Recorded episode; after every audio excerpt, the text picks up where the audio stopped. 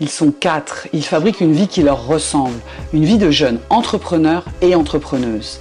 Ils t'invitent en coulisses. Chaque mois, pendant une saison, tu es le témoin de leurs ambitions, leurs questionnements et leurs actions, et leurs émotions dans leurs réussites et leurs échecs. En fait, tu parcours leur chemin en même temps qu'eux. Alors, suis-les, inspire-toi et abonne-toi pour avoir tous les prochains épisodes en avant-première. Je te laisse maintenant avec l'épisode du jour.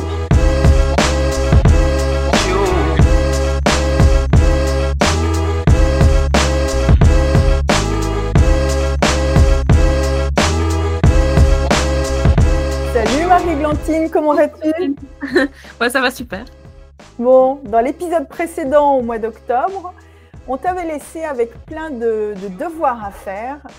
Euh, tu n'avais pas une grosse visibilité client, euh, pas suffisamment en tout cas pour être tranquille jusqu'à la fin de l'année. Et puis tu t'étais également donné des missions côté assertivité, ta capacité à dire les choses et à dire non en particulier. Alors raconte-nous.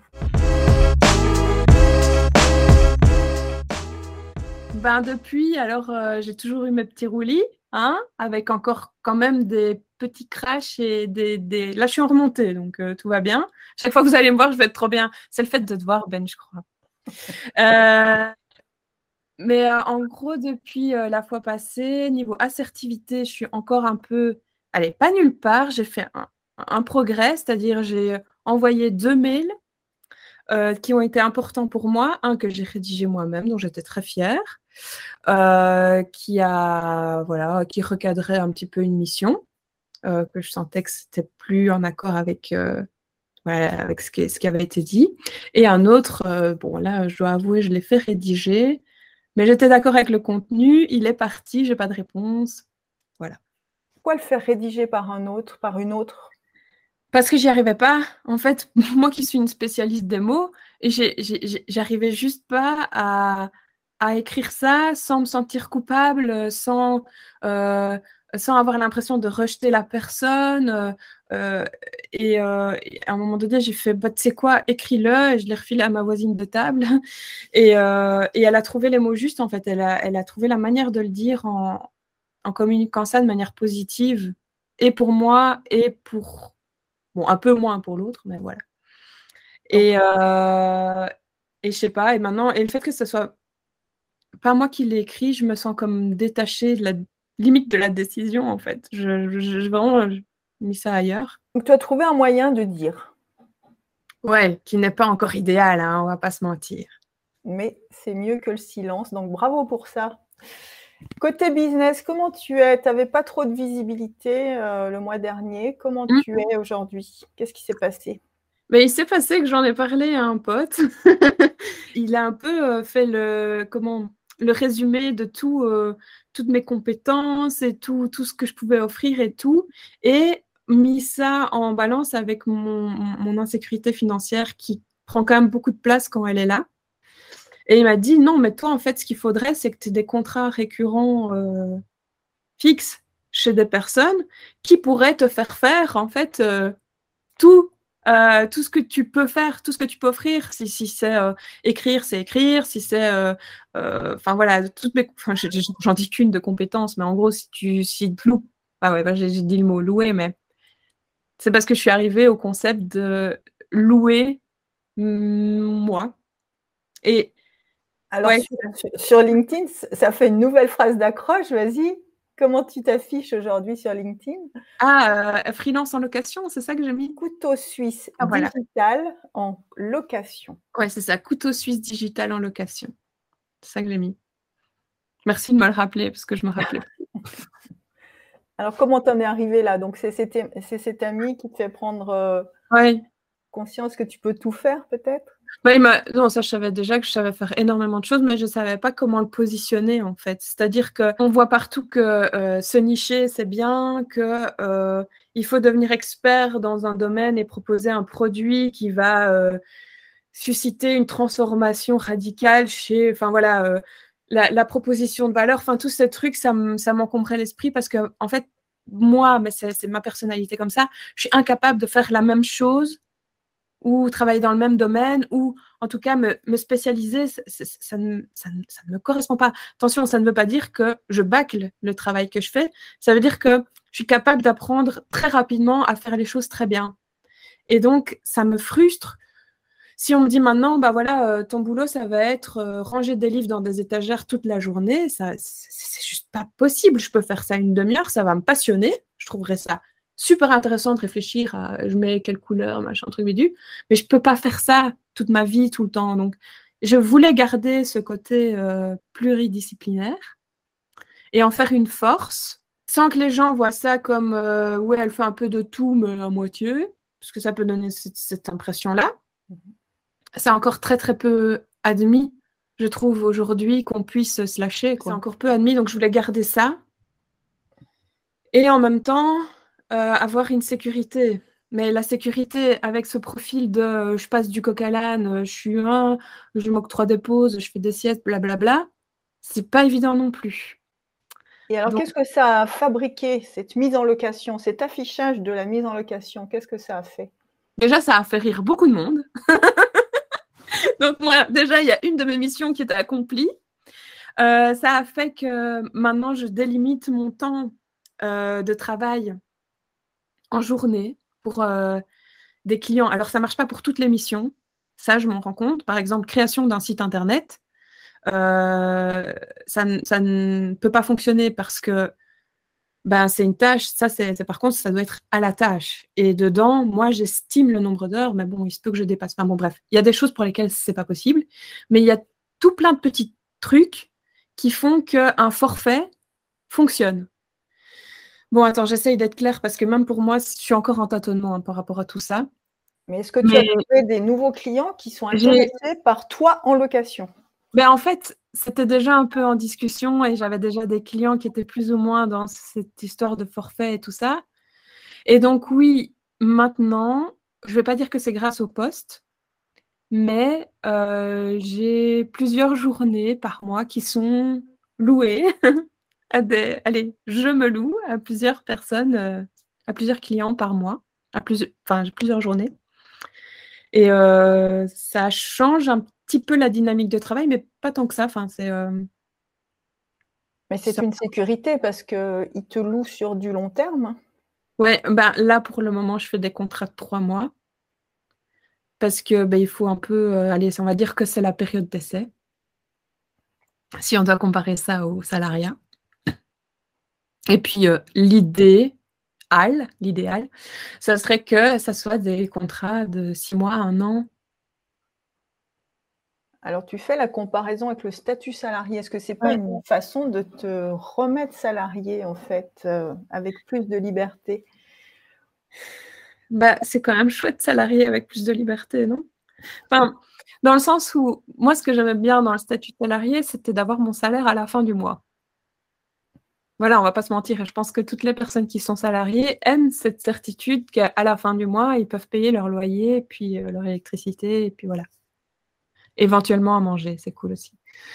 Et j'aime bien la liberté du, des freelance. Alors bon, salarié, chez nous, en tout cas en Belgique, c'est souvent mi-temps, 4-5e, temps plein. Il y, a, très peu, on n'a pas des contrats euh, à la journée, je pense que vous devez avoir ça, vous.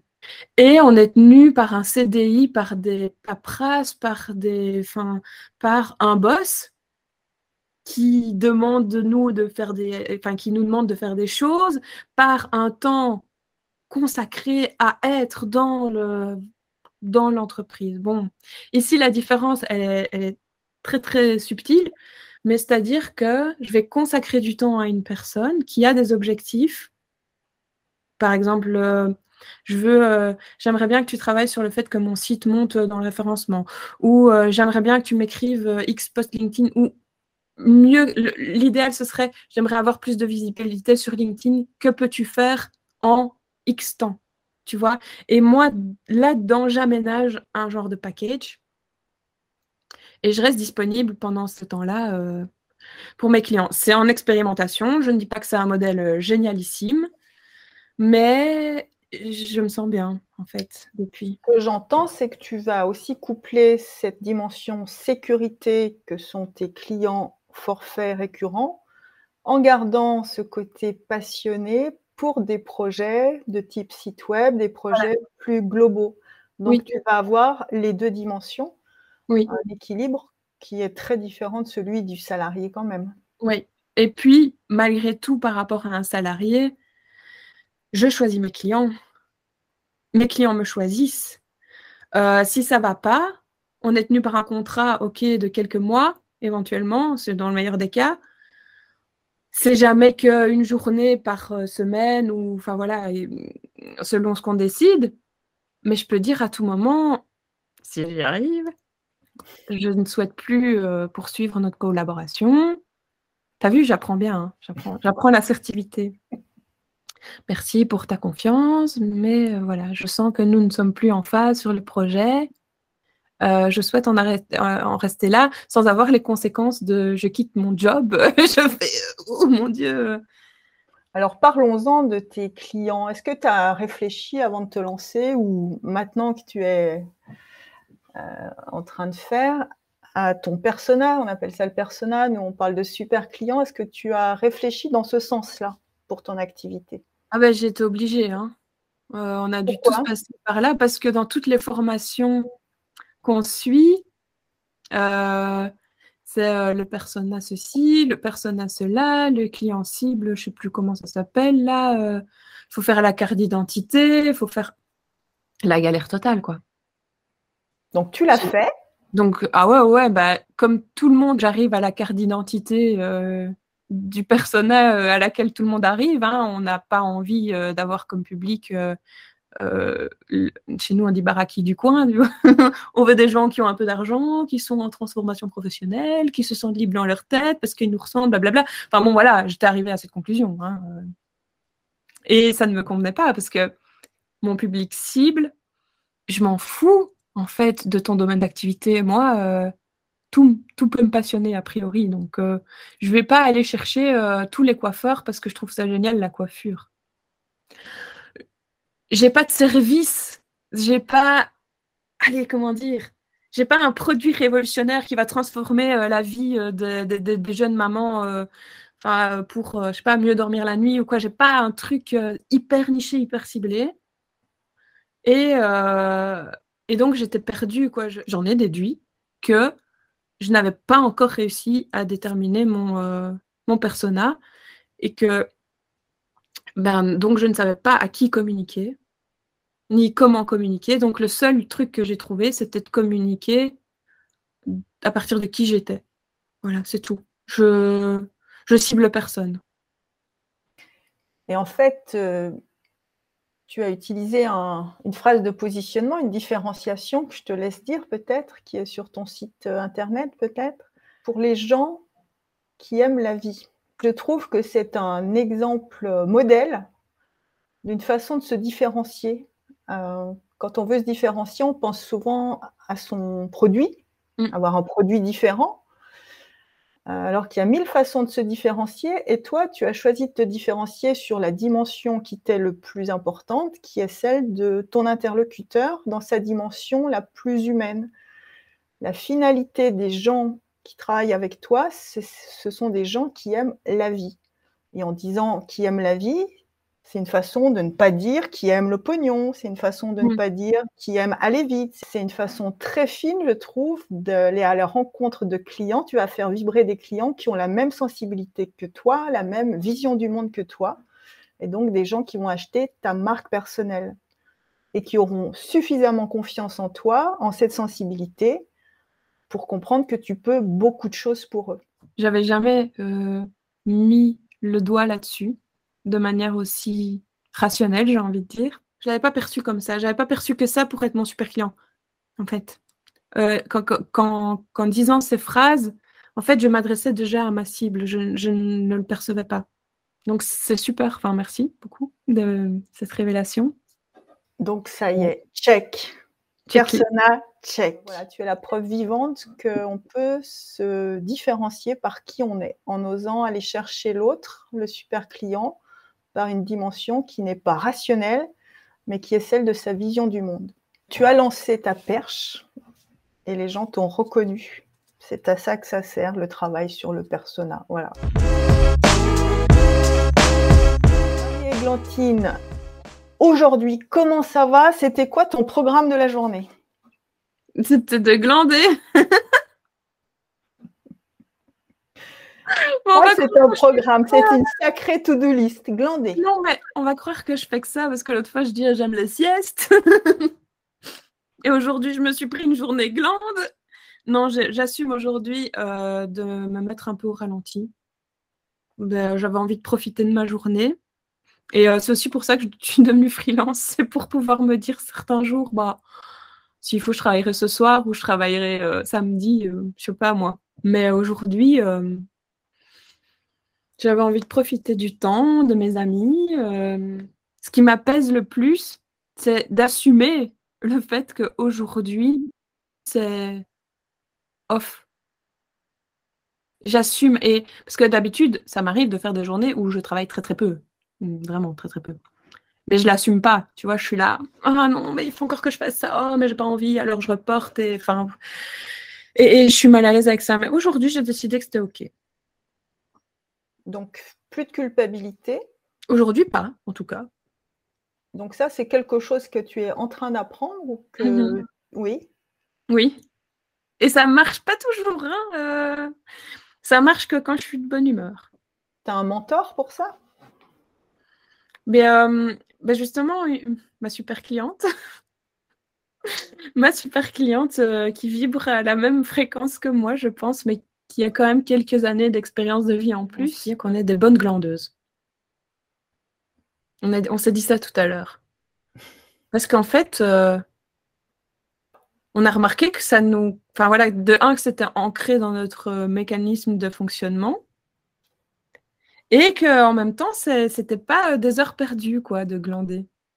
Alors moi, si je suis un prospect, un futur super client, et que je t'entends dire ça, il y a peut-être une menace qui me traverse l'esprit en me disant, bah, elle aime les siestes, elle aime la bonne glande, est-ce qu'elle va faire le taf? Mais évidemment que je vais faire le taf. C'est-à-dire que euh, quand j'ai une deadline euh, ou quand il y a. Enfin voilà, j'arrive toujours à rendre le, projet ou à, arriver à l'étape, etc. Euh, et, mais j'ai toujours été comme ça, même à l'école, quand on avait des examens, des, devoirs à rendre, des trucs comme ça je m'y prenais toujours, toujours, toujours à la dernière minute. Toujours, toujours. Sauf que je culpabilisais. Donc, non seulement j'avais le stress de l'examen, mais j'avais le stress d'avoir rien foutu. Et puis, euh, puis il y a des fois où j'étais de bonne humeur et où je me disais, mais non, mais Mariantine, en fait, tu sais que quoi qu'il arrive, tu vas y arriver. Et, tu y euh, arrives bien en plus. Et j'y arrive bien. En fait, c'est ça le truc, c'est que je sais me mettre au travail quand il faut me mettre au travail. Et je ne sais pas comment expliquer ce phénomène très très particulier, mais mon corps sent à quel moment déjà c'est juste de travailler ou de ne pas travailler, quand j'arrive à m'écouter hein, évidemment, et à estimer lui-même le temps qu'il va me falloir pour faire une mission et arriver dans les temps. Et c'était pareil pour euh, étudier mes examens, hein. exactement la même chose. Tu as le souci quand même du travail fait à l'heure. Évidemment, Évidemment, parce que dans toute cette procrastination, je suis perfectionniste et je sais que ça peut paraître totalement euh, antinomique, mais euh, pas du tout. C'est-à-dire que moi, rendre un truc qui est fait à moitié, je ne peux pas, je ne peux pas, je ne peux pas, c'est pas possible. Ce qui n'est pas toujours une bonne chose non plus parce que je me stresse énormément. Donc, tu t'es pas fait de la procrastination un ennemi. Tu l'as intégré dans ton, ta façon d'opérer. Ouais, là, tu vas vite en, mettant le tu as fait. Je suis en train d'essayer de. de faire de, de, la procrastination une amie plutôt qu'une ennemie.